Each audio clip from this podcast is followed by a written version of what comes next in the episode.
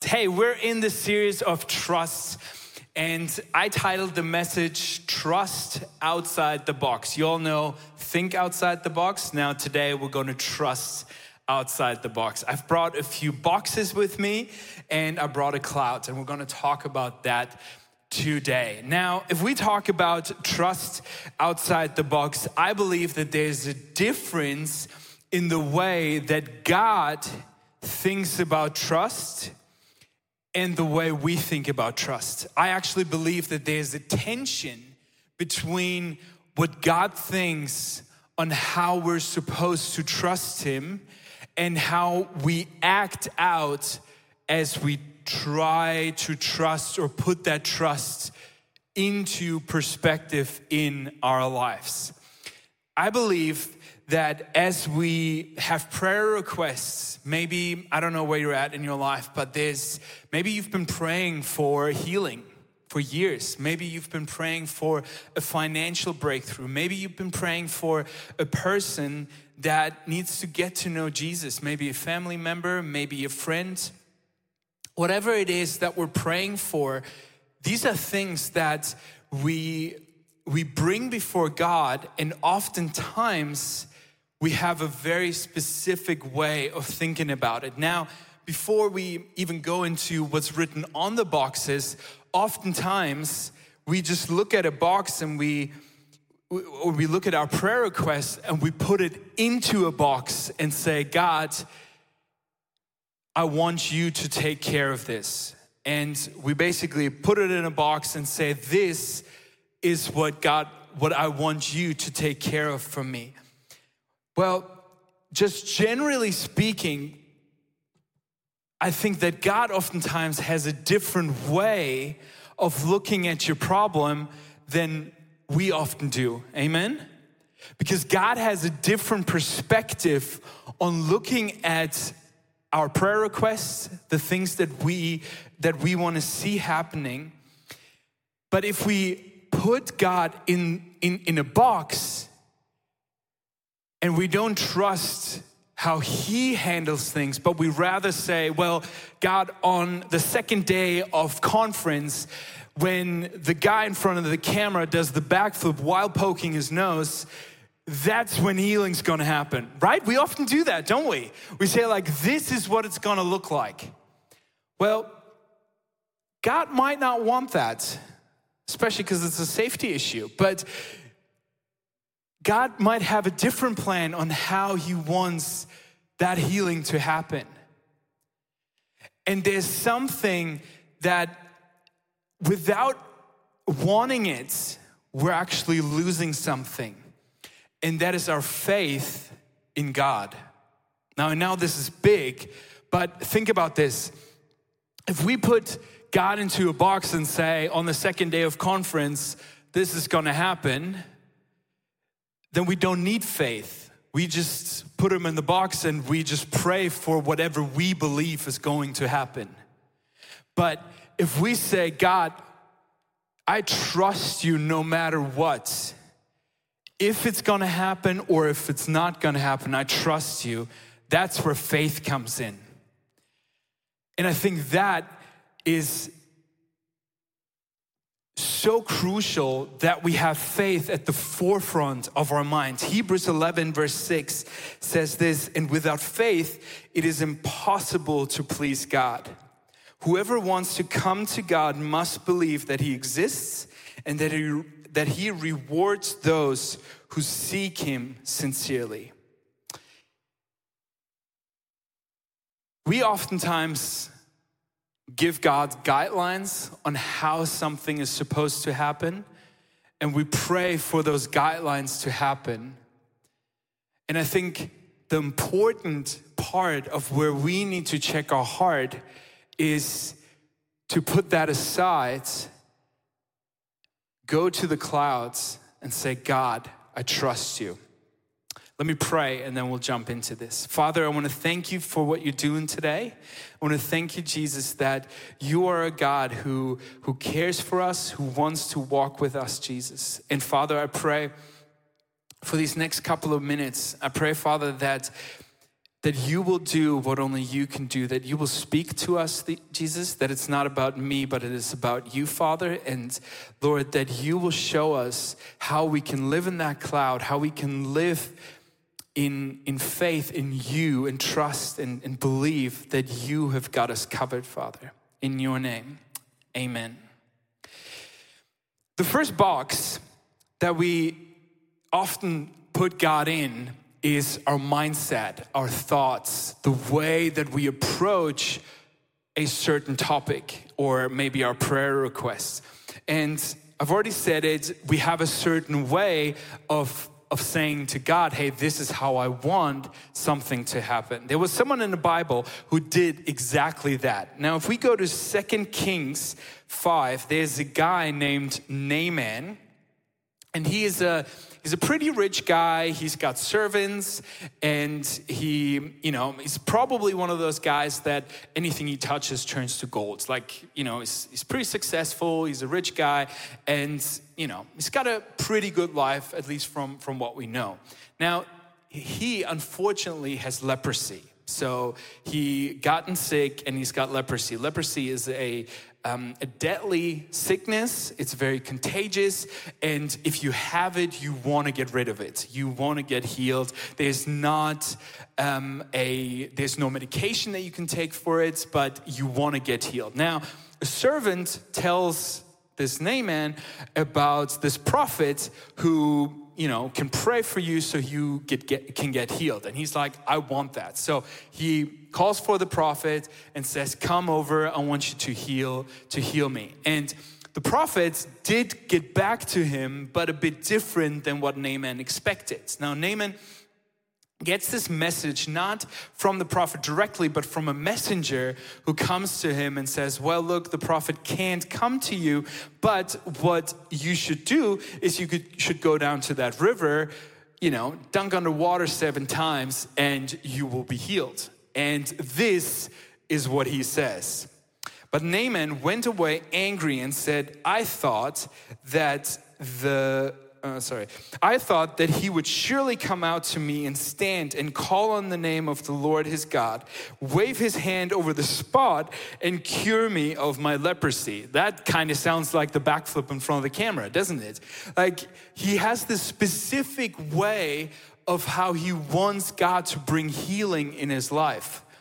And he's angry if God doesn't do it. Now, when I read this, I'm like, well, you know, that's a that's a funny story. Like, it's weird that he that he wants it, but honestly, if I if I reflect on my life, I, I get it. I've got. I oftentimes have an idea of how God is supposed to do a miracle in my life. I oftentimes put conditions on God and say, This is how I want you to deal with this situation. And I need to change my mindset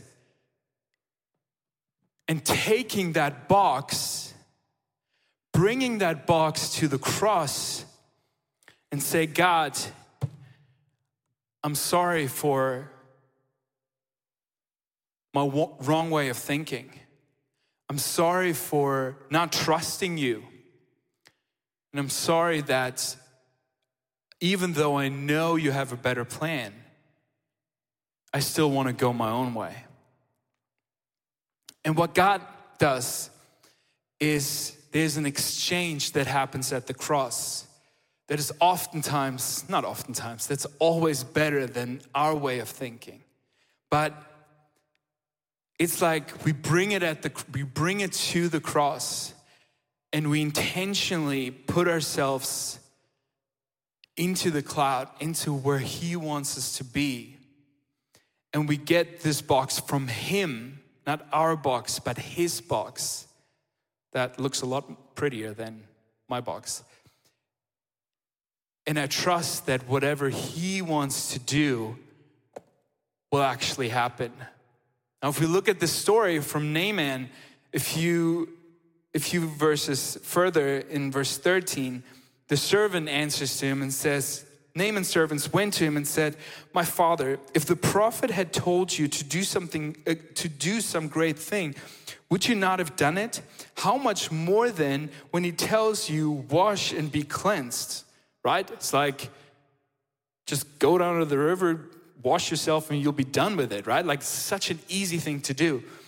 So he went down and dipped himself in the Jordan seven times, as the man of God had told him, and his flesh was restored and became clean, like that of a young boy.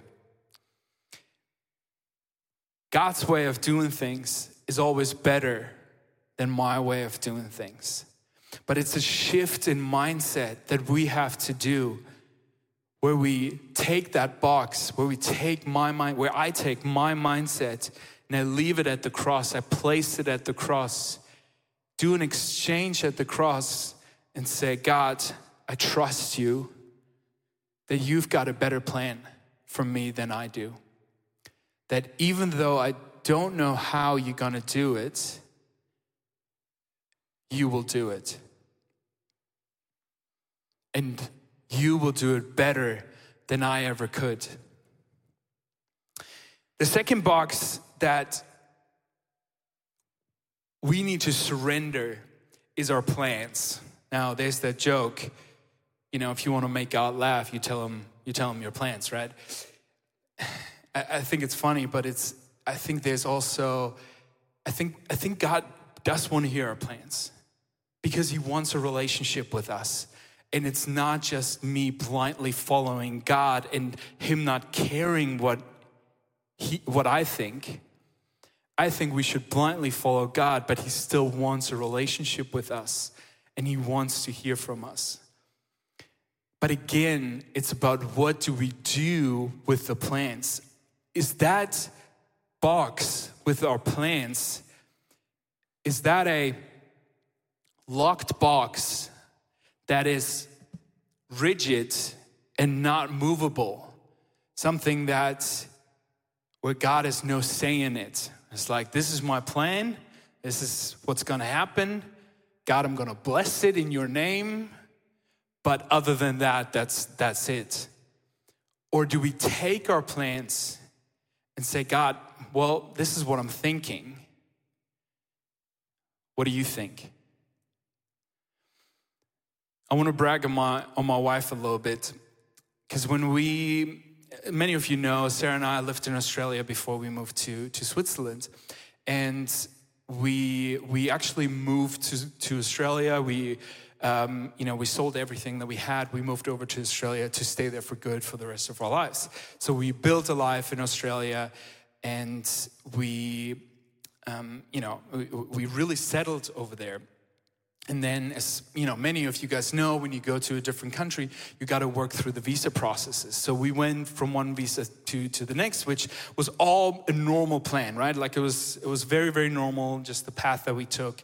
And we actually had a lawyer who helped us with it. And the next step um, was was due, so we sent it in in February 2020, and that visa was supposed to come in in like you know four months five months and that was a longer term visa before we got uh, permanent residency and then get to citizenship. Well um, february 2020 we sent it off it was all good and then in march 2020 covid hit. And covid just changed the way that visa processes are happening. So for the next year and a half we we basically tried to stay there and we couldn't. So after a year and a half, they gave us a 12 week, um, 12 week notice that we have to leave the country. So within 12 weeks, we sold up everything, moved, you know, try, made it all possible to move back to Europe and tried to find a job over here and, and, and so on.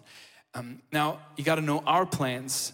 Our plan was to stay there long term and we, we put it all into place to do exactly that. So having to leave Australia was quite heartbreaking for us. And um, like, especially for me, it was something that wasn't that easy to do and even to wrap my mind around it. And something that Sarah said throughout this entire time really, really got me. She said, we need to hold to God tightly and everything else loosely. Now, I'm not saying that God closed the door in Australia. I'm not saying, you know, whatever, but we held on to God tightly in that moment. and really asked him, okay, God, what do you want from us? Because up until that point, everything he said to us was Australia is the right way. Like we really felt that. But holding on to God tightly and everything else loosely meant we had to do the move. And we landed on our feet in Switzerland with an amazing church. And we're so thankful that we're here even though it wasn't easy to go through that process. Now, our plans are okay, and it's, it's good that we share our plans with God, and it's important that we do that. But in a way that we bring it in front of the cross and say, God, this is what I'm thinking. What do you think? God, I want to hold on to you tightly and to everything else loosely.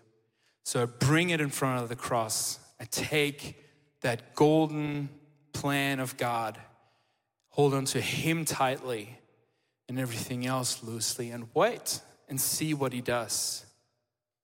And see what He does. Because God's way of doing things is always better than our way of doing things. There's a really interesting story in the Bible. When Paul, when Paul was imprisoned, he was put on a ship to, to be shipped somewhere else, and they got caught in a storm. And there was something really interesting that's, um, that's written down in Acts 27, verse 15. It says, The ship was caught by the storm and could not head into the wind. So we gave way to it and we were driven along. So there was no way that they were knowing where to go. They were just following the, the, the waves. They, they couldn't do anything anymore. And that's what we felt like at times that, you know, we're in this storm. We had a plan, but that plan is, is gone out of the window. So, God, I need to hold on to you tightly and to everything else loosely. Because that's the only thing that we can do.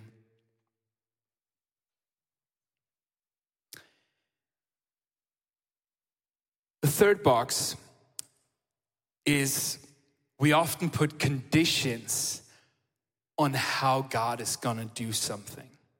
If we pray for it, then we say, okay, fine, we can do it that way, but if we want to do that, then I want, right?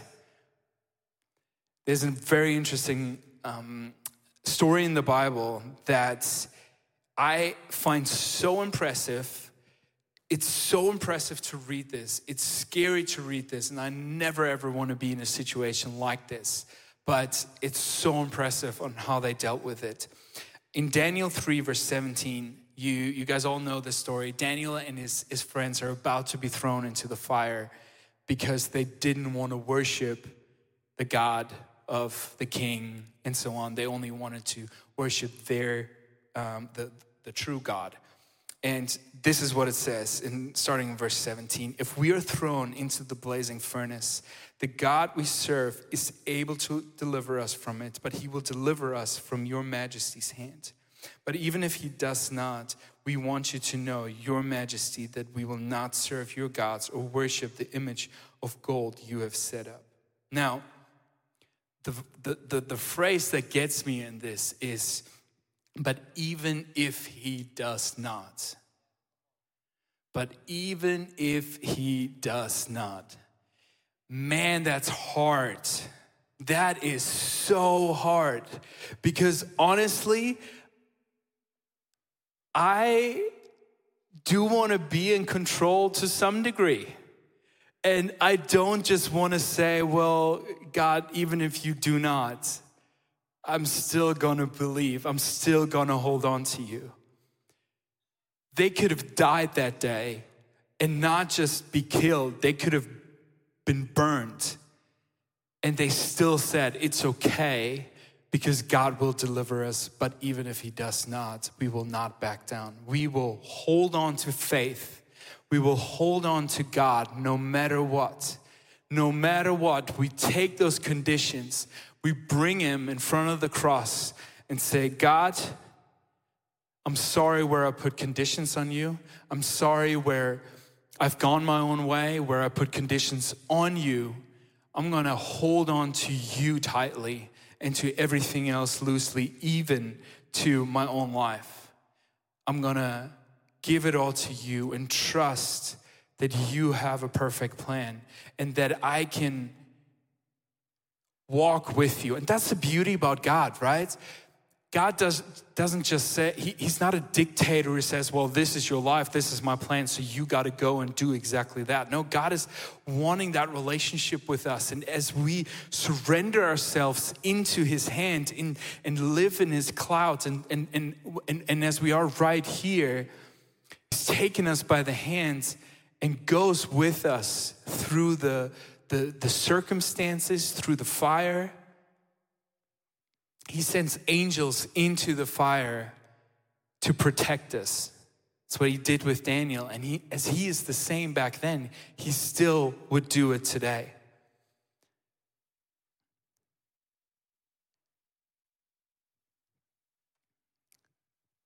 God loves us so much that he died on the cross for those things, that we can give our mindset to him, that we can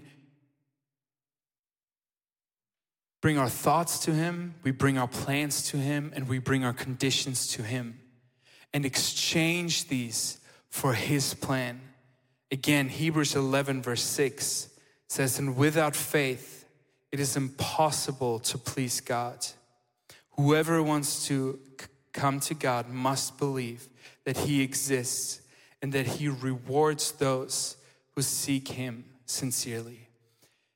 This phrase, seek Him sincerely, is something that caught my eye because seeking Him sincerely means that we take time throughout the day, throughout the week, to align ourselves with Him and always make that active step to stay in the clouds. Because it is very easy throughout the normal day that we go and just we, we forget we still make our own plans we still ha- have our own conditions and just go. Or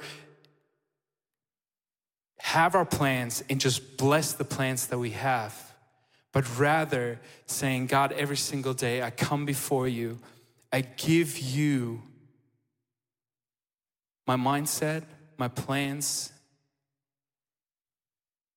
give you my conditions and trust that you have a good plan for me. The band can come up, and what I would love to do is for us to stand up and take some time in worship to pray about this and to see where God is calling us to change the way that we think about our lives, to change the way that we make our plans, even look at the, the mindset that we have. I'm gonna post something in the group, uh, in our Telegram channel in just a little bit. So we're gonna have the Telegram channel as a QR code up on the screen.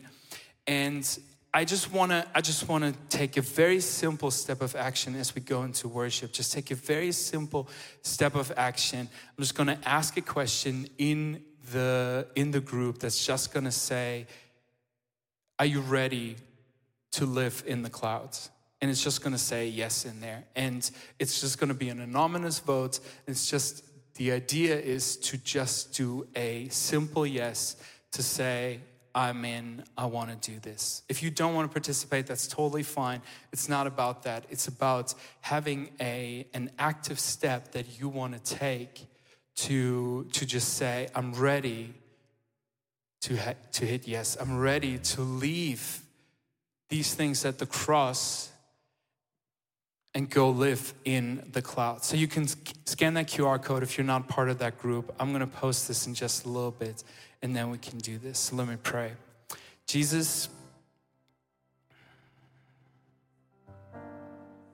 Jesus, I want to thank you that you died for us, that you died for our failures, that you died for our wrong mindsets where we've been only focused on ourselves. And Jesus, I want to apologize where I've done that, where I only focused on, on my gain instead of looking what you want to do, Father. Jesus, and I want to live a life that, that is under that cloud and give the other things to you and place them in front of your cross, Father. Hey, thanks for watching. Hey, our passion for people is that we see them grow in their relationship with Jesus, live fearlessly, and influence their people and the surrounding in a positive way. And if you would like to be part of that vision, we thank you so much for your financial support because that would make it possible. I hope that this message spoke to you really. And if you don't have subscribed to our channel, please do this. And it's always a big blessing. Maybe you know some people in your neighborhood or in your friendship, say that podcast could be a very, well cool thing. Just share the link because it's pretty, pretty easy. And I'm looking forward to see you again. Tune in and God bless you and see you soon. Bye bye.